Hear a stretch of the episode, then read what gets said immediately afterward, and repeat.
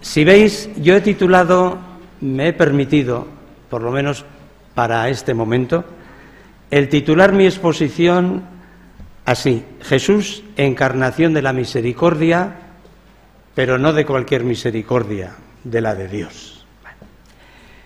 El recorrido que voy a hacer es sencillamente el que vais a ir viendo y vais a poder seguir porque no me voy a salir del guion. Primer punto. Dios, misterio insondable de amor misericordioso. Lo primero que hemos de grabar bien es que Jesús capta y vive la realidad insondable de Dios como un misterio de misericordia.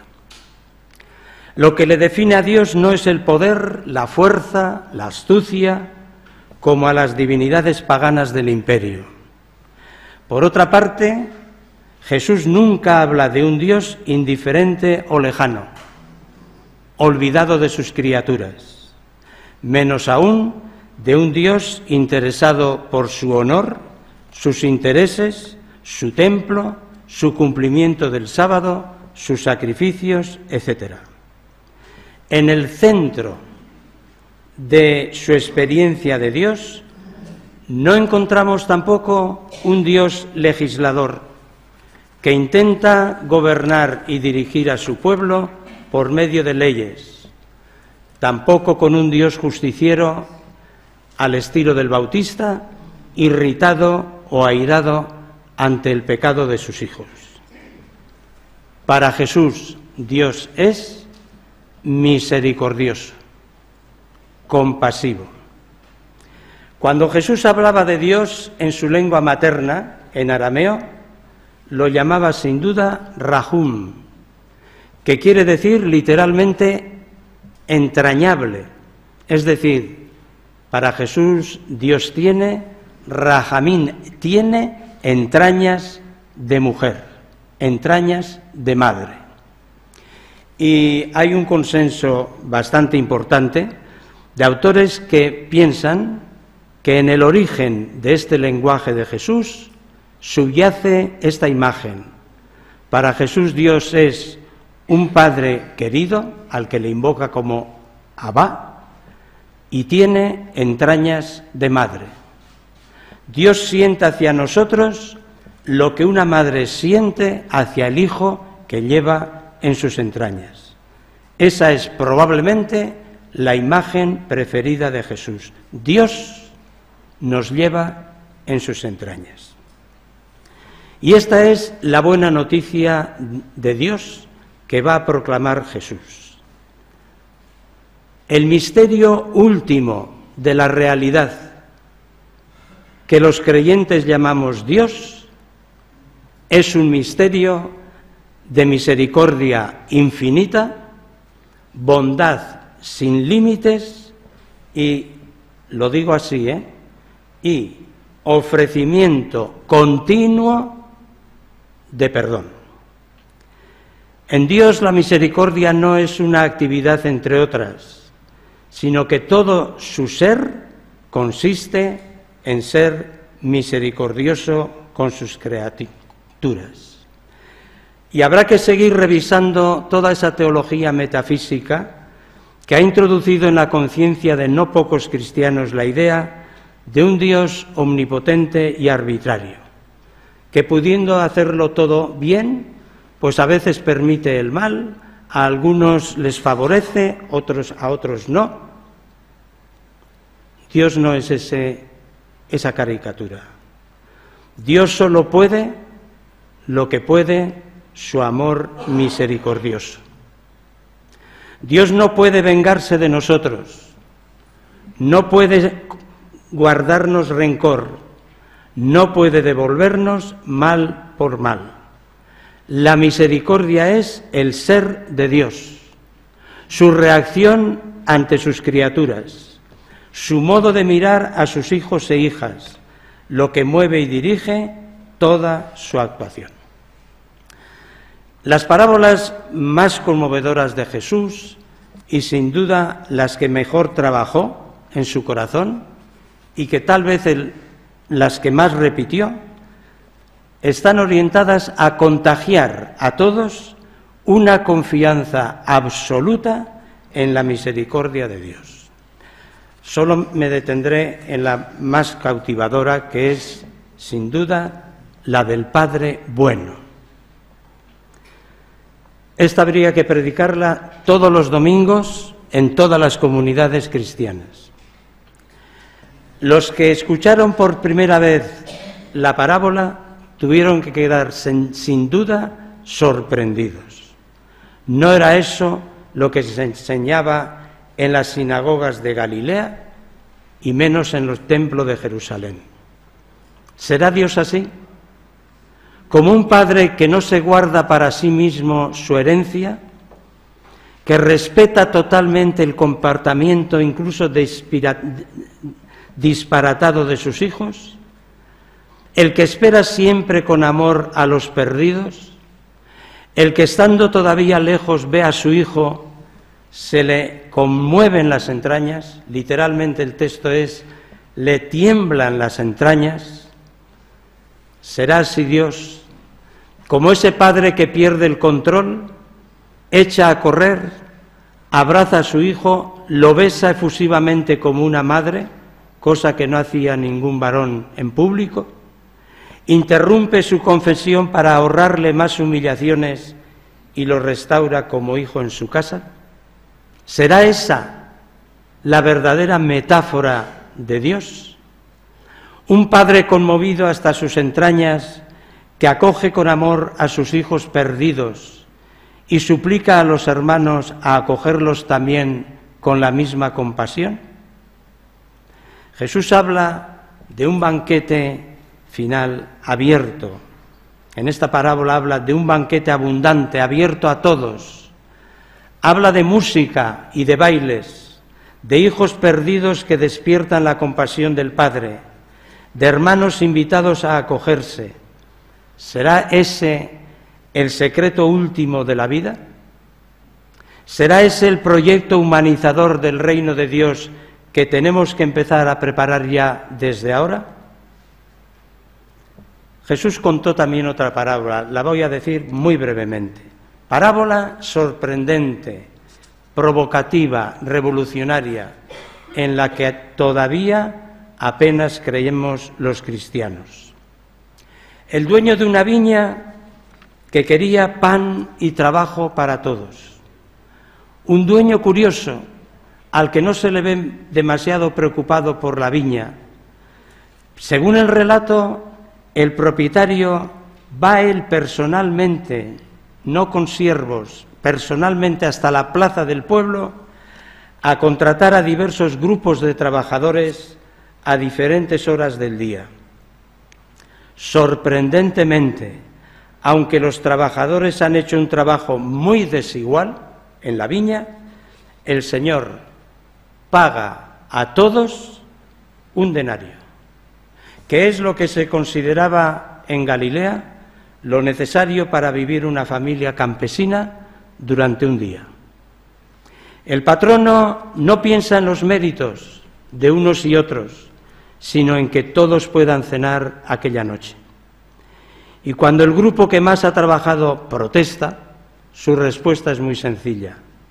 Es que no tengo libertad para hacer lo que quiero con lo que es mío o tenéis que ver con malos ojos que yo sea sencillamente bueno.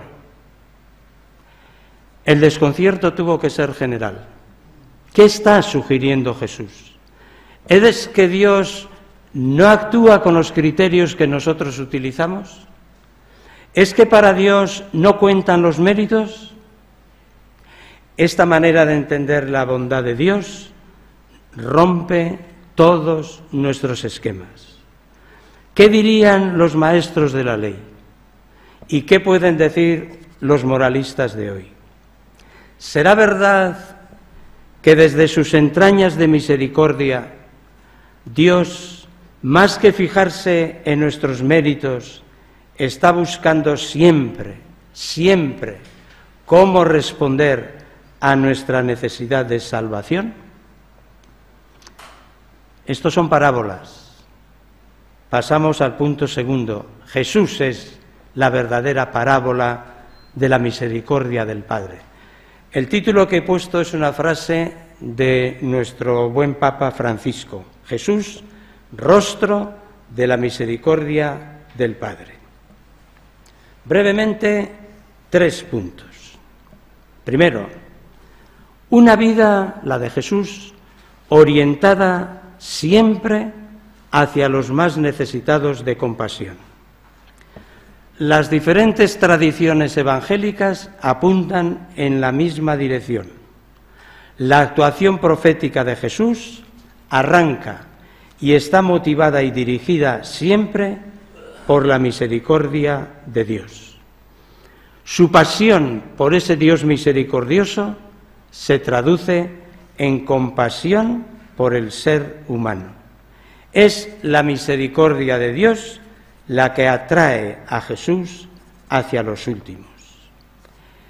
El Evangelio de Lucas, en una escena programática que sucede, según el narrador, en la sinagoga de su pueblo, de Nazaret, subraya que no es la religión del templo la que orienta la actuación de Jesús, sino que es el mismo Espíritu del Señor, la ruaj, el aliento de Dios, el que imprime a su vida entera la dirección hacia los últimos.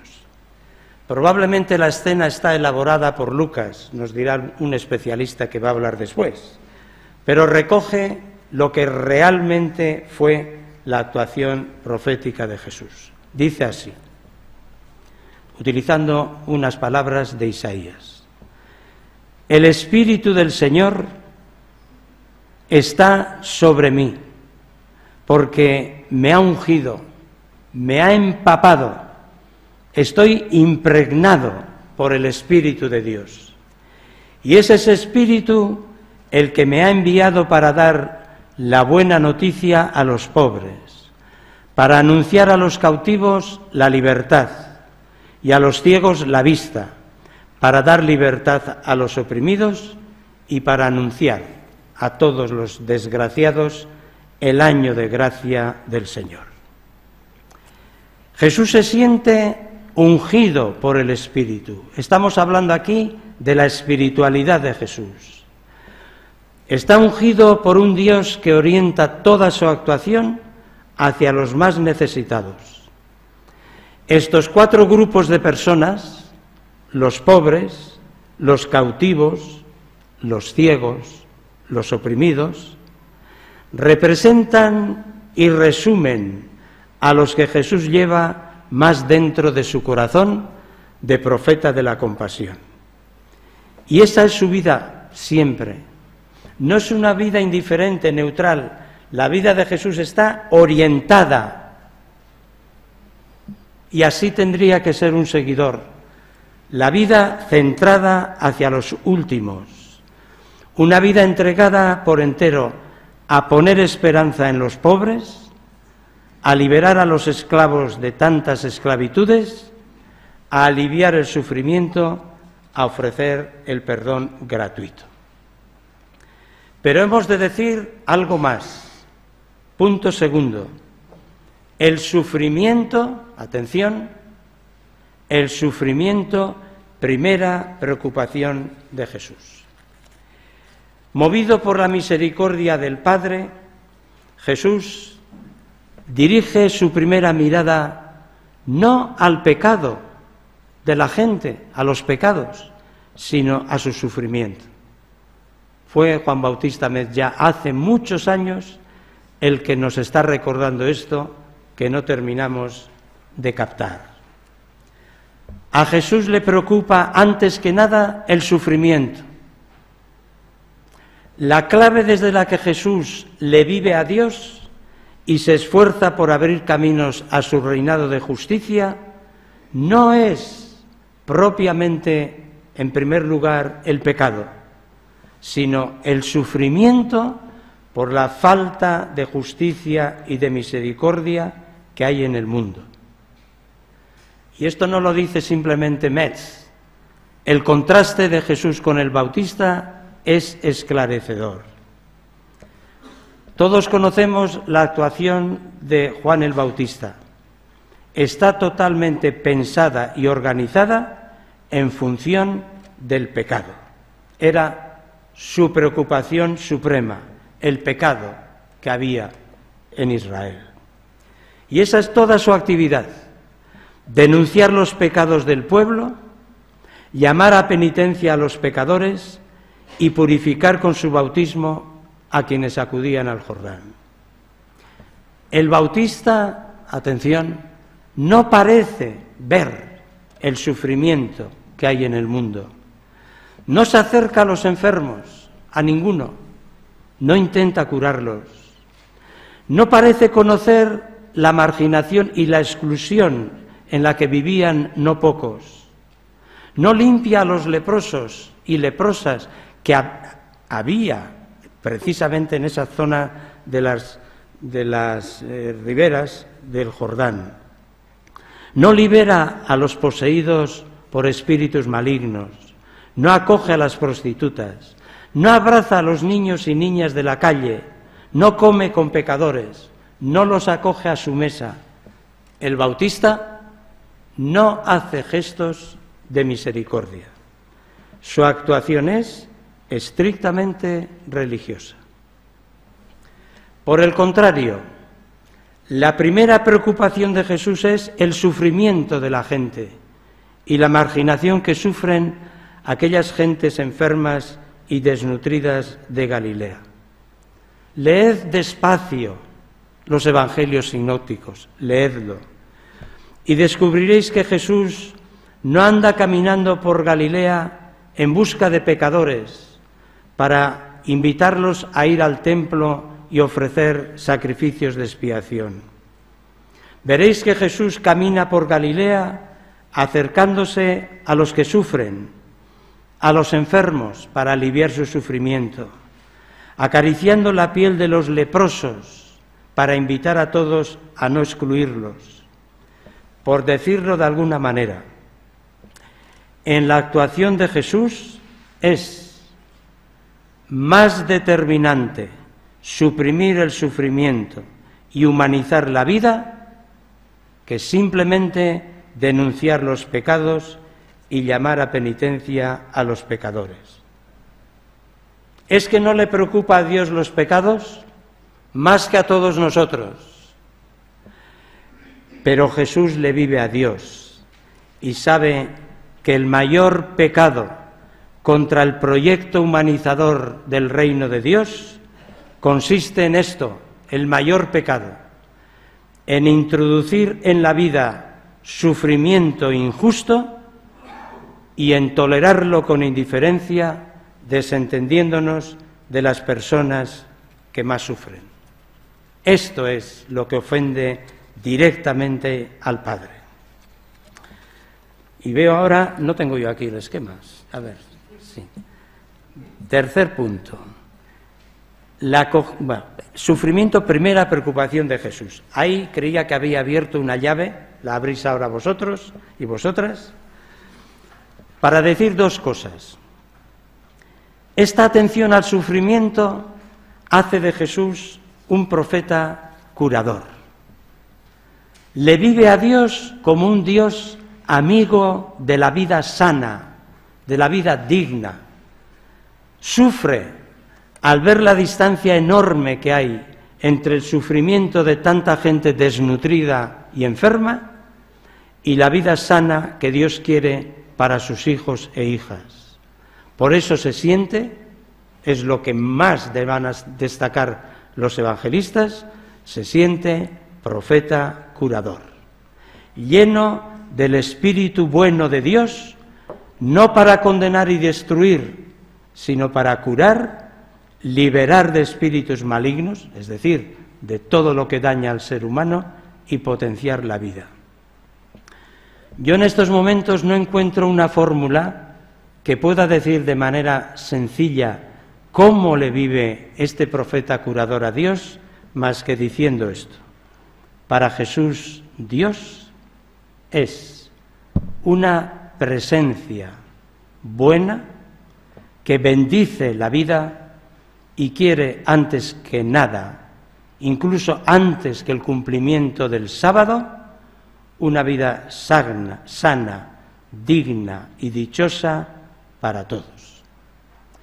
Y si leéis bien a los evangelistas veréis que los sinópticos siempre dicen lo mismo. Jesús no cura para confirmar su mensaje o para probar su condición mesiánica. Todos insisten, tengo aquí una lista larga de citas, todos insisten en que Jesús cura al ver el sufrimiento, porque al ver el sufrimiento de la gente, le tiemblan las entrañas. Esplagnichomai.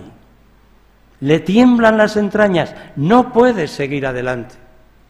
No sabemos cuándo intentó por vez primera Jesús curar, pero es tan grande, tan fuerte la experiencia que tiene de un Dios que quiere una vida buena que se pone a curar. Pero segundo, dentro de este esquema, Jesús le experimenta también al Dios de la misericordia como el Dios de los últimos, de los empobrecidos por los poderosos terratenientes y al mismo tiempo olvidados por la religión del templo. Y aquí Jesús sufre al ver que nadie les hace justicia y por eso se siente no solo curador de la vida, sino defensor de los pobres. Su primer gesto, muy sencillo, compartir la suerte de los últimos, compartirla. La vida pobre e itinerante de Jesús y sus discípulos, no pensaréis que Jesús les dijo a los discípulos que anduvieran sin túnica, sin provisiones, y él llevaba túnica y... No, lo primero es compartir la situación de los pobres, porque esta vida pobre e itinerante de Jesús y sus discípulos no es un gesto de austeridad, no están pensando en eso. Es su forma de compartir ya, de cerca, la indefensión, la vulnerabilidad, la incertidumbre, los riesgos que padecen tantos desgraciados. Jesús, profeta de Dios de la misericordia, vive entre los pobres, no lejos, conoce su hambre y sus lágrimas, estrecha contra su pecho a los niños y niñas huérfanos, sufre con ellos y ya sin más está encarnando la vida, la misericordia del Padre en esa vida suya cercana a los últimos. Pero hay más.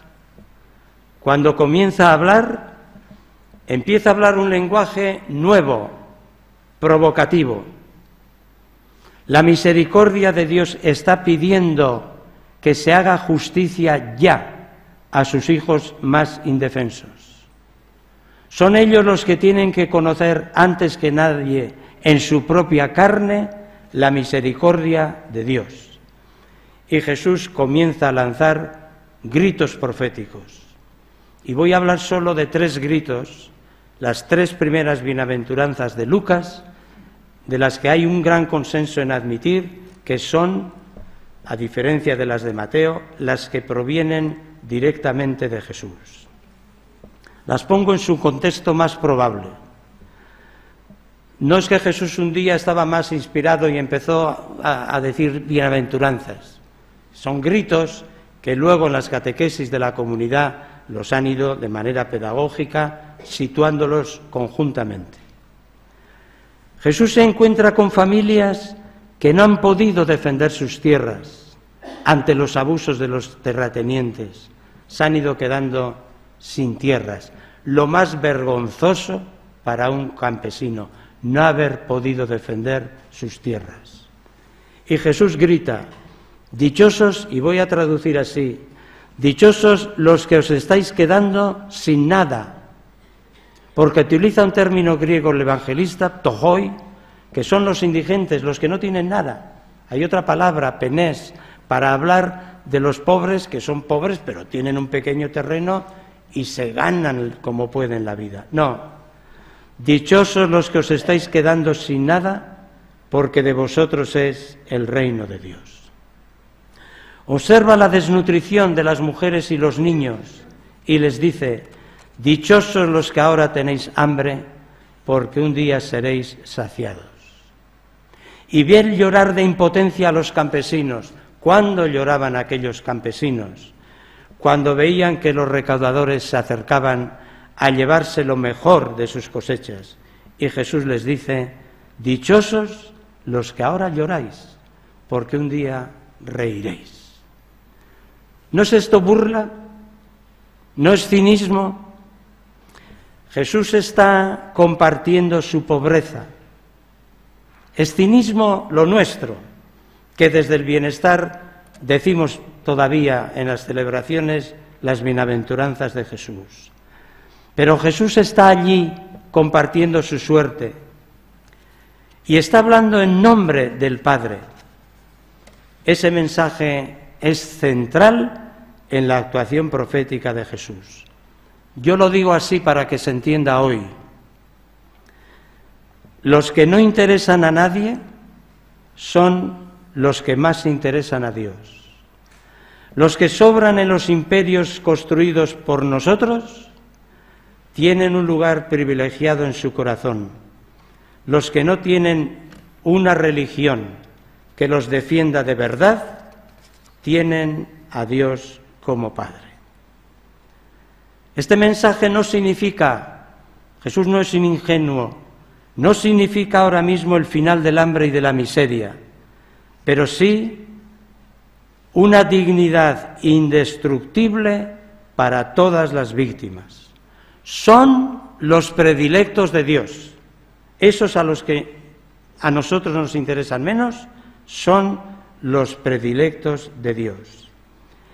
Y por eso en ninguna parte se está construyendo la vida tal como la quiere el Padre de la Misericordia si no se está liberando a los pobres del hambre y de la miseria. Y ninguna religión, ninguna, será bendecida por Dios si no busca justicia para ellos ya desde este mundo. Y eso es para Jesús introducir la misericordia de Dios en el mundo poner a las religiones y a los pueblos, a las culturas y a las políticas, mirando hacia los últimos y trabajando por su dignidad. Y más aún, esto es introducir para siempre en el mundo la esperanza última, última de ese misterio último de Dios, la vida plena antes que nada para aquellos a los que hemos excluido nosotros injustamente de una vida digna y dichosa en este mundo. Tercer punto, C, la acogida a los pecadores más despreciados. Los evangelios destacan que lo que provocó más escándalo y más hostilidad contra Jesús fue su amistad hacia un colectivo bien reconocible de personas a las que se les llamaba despectivamente pecadores. Nunca había ocurrido nada parecido en la historia de Israel. Ningún hombre de Dios, a ningún profeta se les había visto acercarse a los pecadores con el respeto, la amistad y la simpatía de Jesús. El término pecador no tenía en aquella época el contenido preciso que luego tendrá en nuestra tradición cristiana. A ese colectivo de pecadores se los consideraba excluidos de la alianza, bien por su comportamiento inmoral, bien por su profesión, bien por su contacto con paganos, su colaboración con Roma y otras razones semejantes formaban un grupo proscrito, despreciado. Los buenos, los piadosos, los observantes de la ley, los excluían. No se casaban con ninguno de ellos, no los invitaban a ningún banquete, les negaban el saludo. Pues bien, Jesús se acercó precisamente a los pecadores más despreciables. Lo que más escandalizaba era la costumbre, atención, ¿eh? la costumbre de Jesús de sentarse a comer con ellos en la misma mesa. Esto no es algo anecdótico y secundario, es el rasgo que caracteriza su modo de actuar con los pecadores más despreciados. Según bastantes autores, este sentarse a la mesa con ellos es el gesto profético más original y más representativo del profeta de la misericordia.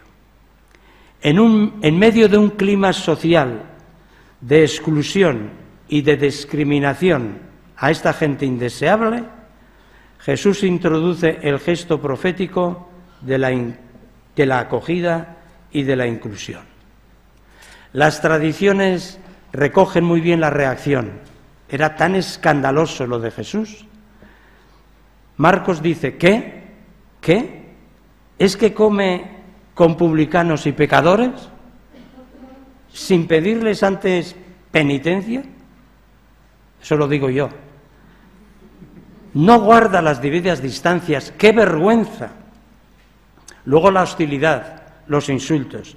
Ahí tenéis un comilón y un bebedor de vino, amigo de pecadores. Jesús no lo desmintió nunca, porque era verdad. Se sentía y era amigo de pecadores. ¿Os imagináis que un día a alguien, a alguien se le ocurre después de 20 siglos de cristianismo, de ver una comunidad, una iglesia, una diócesis y ver esta es una comunidad amiga de pecadores. Creo que no se habrá dicho nunca todavía. El asunto era explosivo, porque Jesús no se acercaba a comer con ellos como un maestro de la ley, preocupado por examinar su vida escandalosa, no. Se, era profeta de la misericordia, les ofrecía su amistad y su comunión. El significado profundo de estas comidas consiste en esto, en que Jesús crea con ellos comunidad de mesa ante Dios. ¿Por qué? Las comidas eran así en aquel tiempo, estas eran así. Jesús comparte con estos pecadores el mismo pan y el mismo vino. Vive, comparte con las prostitutas el mismo cáliz. Está comiendo con ellos. Pronuncia con ellos la veracá, la bendición a Dios. Y está celebrando anticipadamente ese banquete final del que habla la parábola del Padre Bueno. Jesús, para que nos entendamos, porque aquí lo peor que se puede hacer de todo esto es hablar con citas de citas. No, las notas ya están aquí en pie de página. Yo lo digo así. Les está diciendo Jesús esto. Esta discriminación que estáis sufriendo dentro del pueblo elegido por Dios no reflejan su misterio último también vosotros, para vosotros el Padre es misericordia y bendición. La mesa de Jesús es una mesa abierta a todos. Dios no excluye a nadie, ni siquiera a los pecadores más despreciados. Jesús sabe muy bien que esta mesa no es la mesa pura de la que hablaban los fariseos, en la que excluían a los impuros. Tampoco la mesa santa en la que se hablaba en la comunidad de Qumran, a las que no admitían a los hijos de las tinieblas. No, no es una mesa pura, porque no lo tiene que ser. Es una mesa, la mesa acogedora de Dios. Esta mesa compartida por Jesús con todos rompe el círculo diabólico de separación, de discriminación y abre un espacio nuevo donde todos son acogidos e invitados a encontrarse con el Padre de la Misericordia. Lo voy a decir con más fuerza. Jesús pone a todos, justos y pecadores, ante el misterio insondable de la misericordia de Dios. Para Jesús ya no hay justos con derechos y pecadores sin derechos. A todos se les ofrece la misericordia infinita de Dios. Solo quedan excluidos los que no la acogen. Esta misericordia solo puede ser anunciada desde una iglesia acogedora, que sin esperar a más elimine prejuicios y rompa fronteras. En todo acto evangelizador no puede faltar el mensaje del perdón gratuito e inmerecido de Dios a todos. Y también hoy todos los colectivos que se sienten condenados, discriminados o ignorados en algún grado por la sociedad y también por la Iglesia, prostitutas de las que no nos enteramos en las curias diocesanas que existen, delincuentes, toxicómanos, gays, lesbianas, transexuales, tendrían que escuchar este mensaje que yo lo traduzco aquí de esta manera. A todos estos hay que decirles, cuando os veáis condenados por la Iglesia, sabed que Dios os está acogiendo. Cuando os sintáis rechazados por la sociedad, sabed que Dios os está mirando con amor. Cuando nadie os perdone, sentid sobre vosotros el perdón inagotable de Dios. Cuando os sintáis solos y humillados, escuchad vuestro corazón y sentiréis que Dios está con vosotros. Aunque todos os abandonen, Dios no os abandonará jamás. No lo merecéis, no lo merecemos nadie pero Dios es así, misericordia y perdón sin límites. Paso a sed misericordiosos como vuestro Padre es misericordioso. Voy a, resumir. Jesús se encontró en una sociedad donde todos los grupos, todos los grupos existentes, tenían un gran principio de acción que lo formulaba el libro del Levítico así. Todos, este era el ideal. Sed santos porque yo, el Señor vuestro Dios, soy santo. El principio que he aprendido yo y muchos de vosotros. ¿Cuál es nuestra vocación? Ser santos. muy bien. Y así, lo que ocurre es que ¿quién era ese Dios santo? El Dios que, el Dios que amaba a su pueblo elegido, pero, pero rechazaba a los paganos bajo pena de muerte. No podía entrar un pagano en el templo de Jerusalén. Ese era el Dios que bendecía a los observantes y maldecía a los pecadores. Leed los salmos. Ese era el Dios que acogía a los puros, pero separaba a los impuros. Esa religión pensada, ese principio, para defender la identidad del pueblo elegido, de hecho fue generando una sociedad discriminatoria y excluyente. Los sacerdotes pertenecían a un rango de pureza superior al resto del pueblo, porque tenían que entrar y servir en las áreas más sagradas del templo.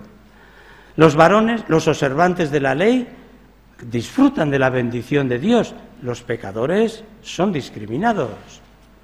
Los varones pertenecen a un nivel superior de pureza ritual sobre las mujeres, que siempre son sospechosas de impureza por los partos y la menstruación.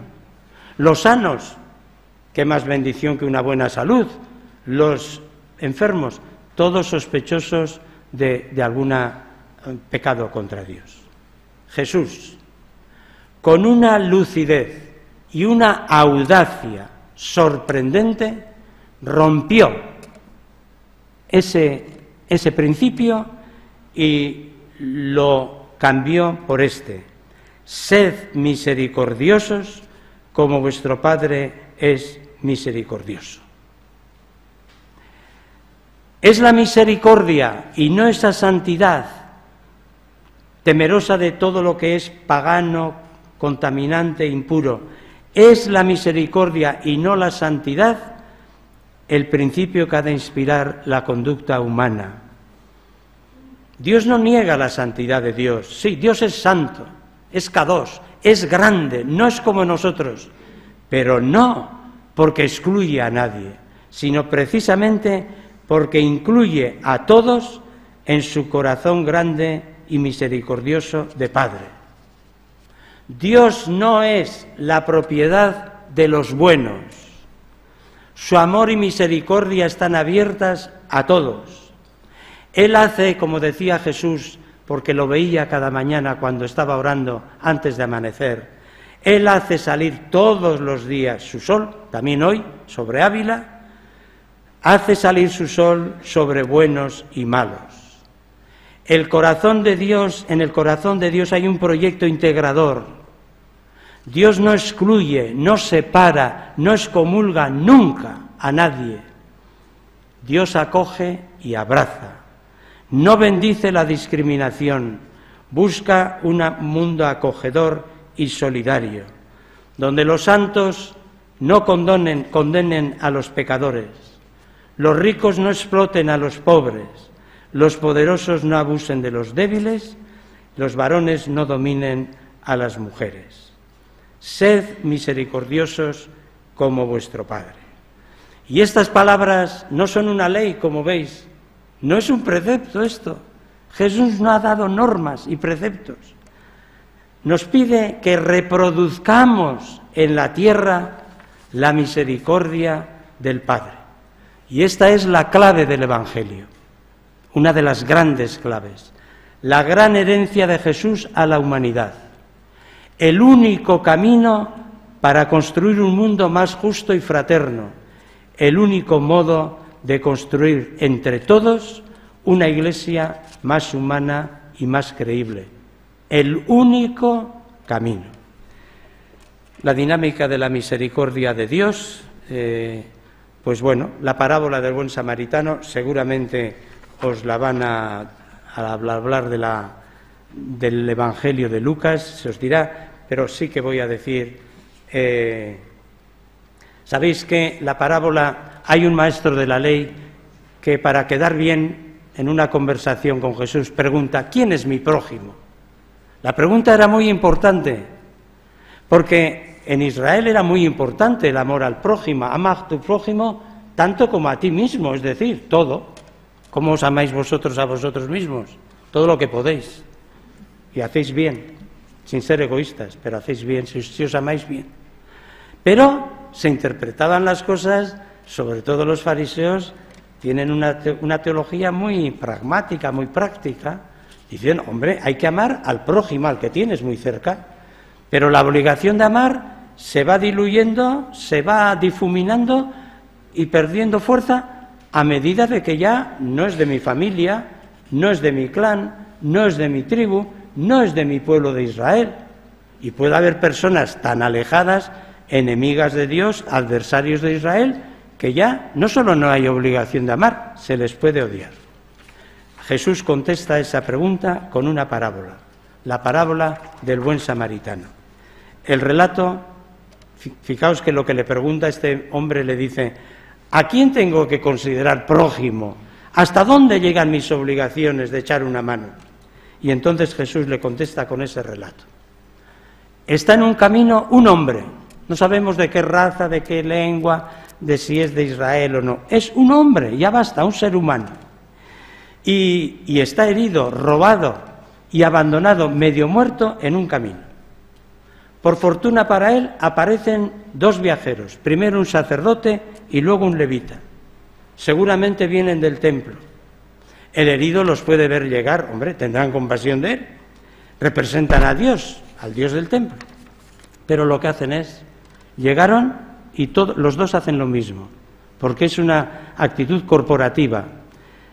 Ven al herido, le ven, es que le ven como nosotros, vemos a todos, están cerca, ¿eh? Ven, dan un rodeo y siguen su camino. Tal vez se acuerdan de su gran principio, nosotros tenemos que ser santos como Dios es santo. Y vale. Aparece un tercer viajero. No es que sea un laico, no, no, es que no pertenece ni al, ni al pueblo elegido. Es un despreciable samaritano. ¿Qué es lo que hace? Y Lucas, os lo explicarán seguramente, Lucas dice esto. Llegó allí, primero, ve al herido, le ve, le ve y le mira bien.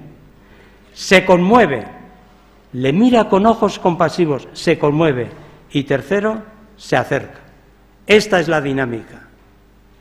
Tenemos que caminar con los ojos muy abiertos para ver, mirar bien a los heridos.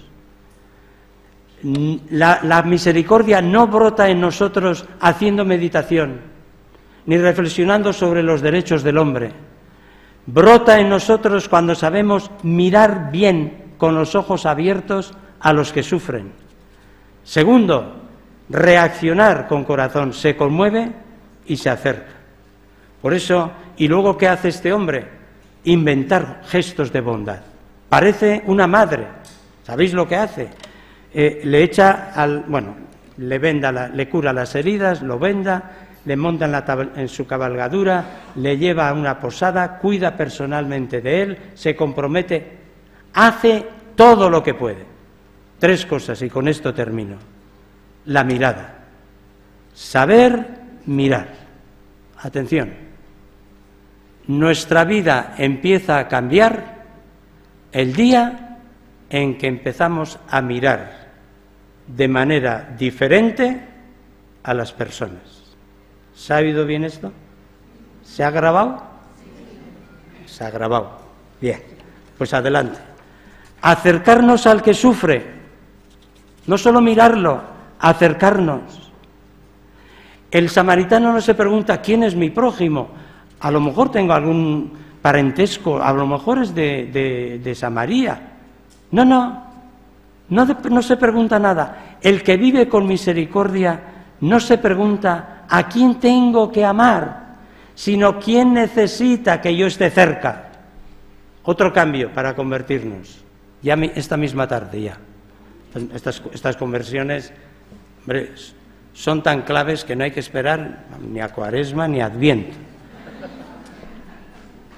Yo no me puedo preguntar, ¿tendrá alguna obligación con este que está aquí a la entrada del parking, este rumano, está lloviendo? ¿Tendré yo alguna obligación? Pero, pero qué tonterías te preguntas.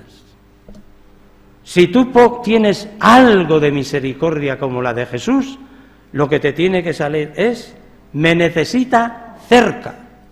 Esa es la pregunta ya para siempre. ¿A mí quién me necesita cerca? Y luego el compromiso de los gestos. Voy a terminar. Eh, voy a terminar eh, con una cosa pues muy curiosa.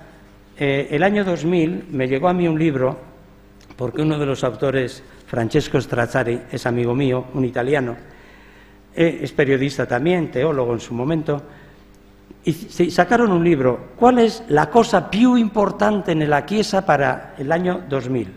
La cosa más importante.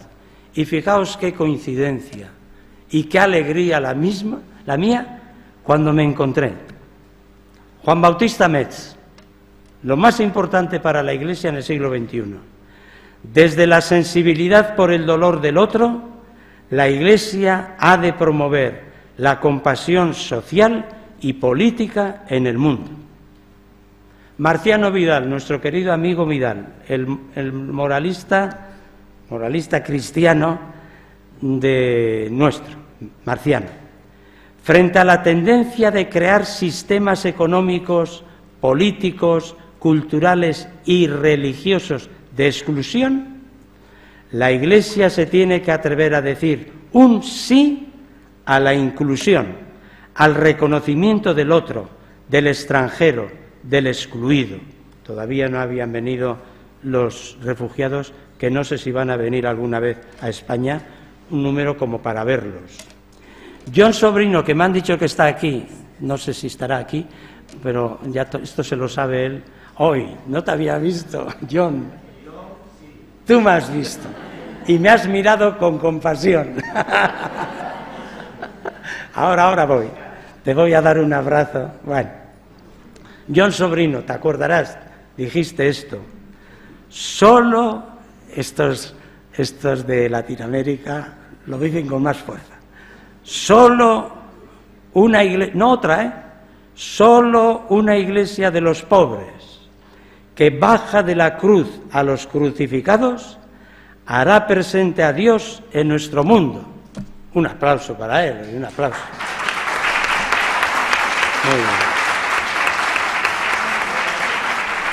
Y el último, el último, Edward Schilleves, que murió, el pobre ya, un teólogo feliz, según dijo al final. Fijaros lo que dice este hombre, también muy fuerte. El mensaje cristiano, oídlo bien, ¿eh? no está en el, lo voy a añadir ¿eh? al texto. El mensaje cristiano que ya no es creíble en el mundo posmoderno, solo tocará al corazón del hombre de hoy si ve a la Iglesia al servicio de la humanidad doliente y amenazada. Los teólogos ya han hablado. ¿eh? Yo también ya he hablado.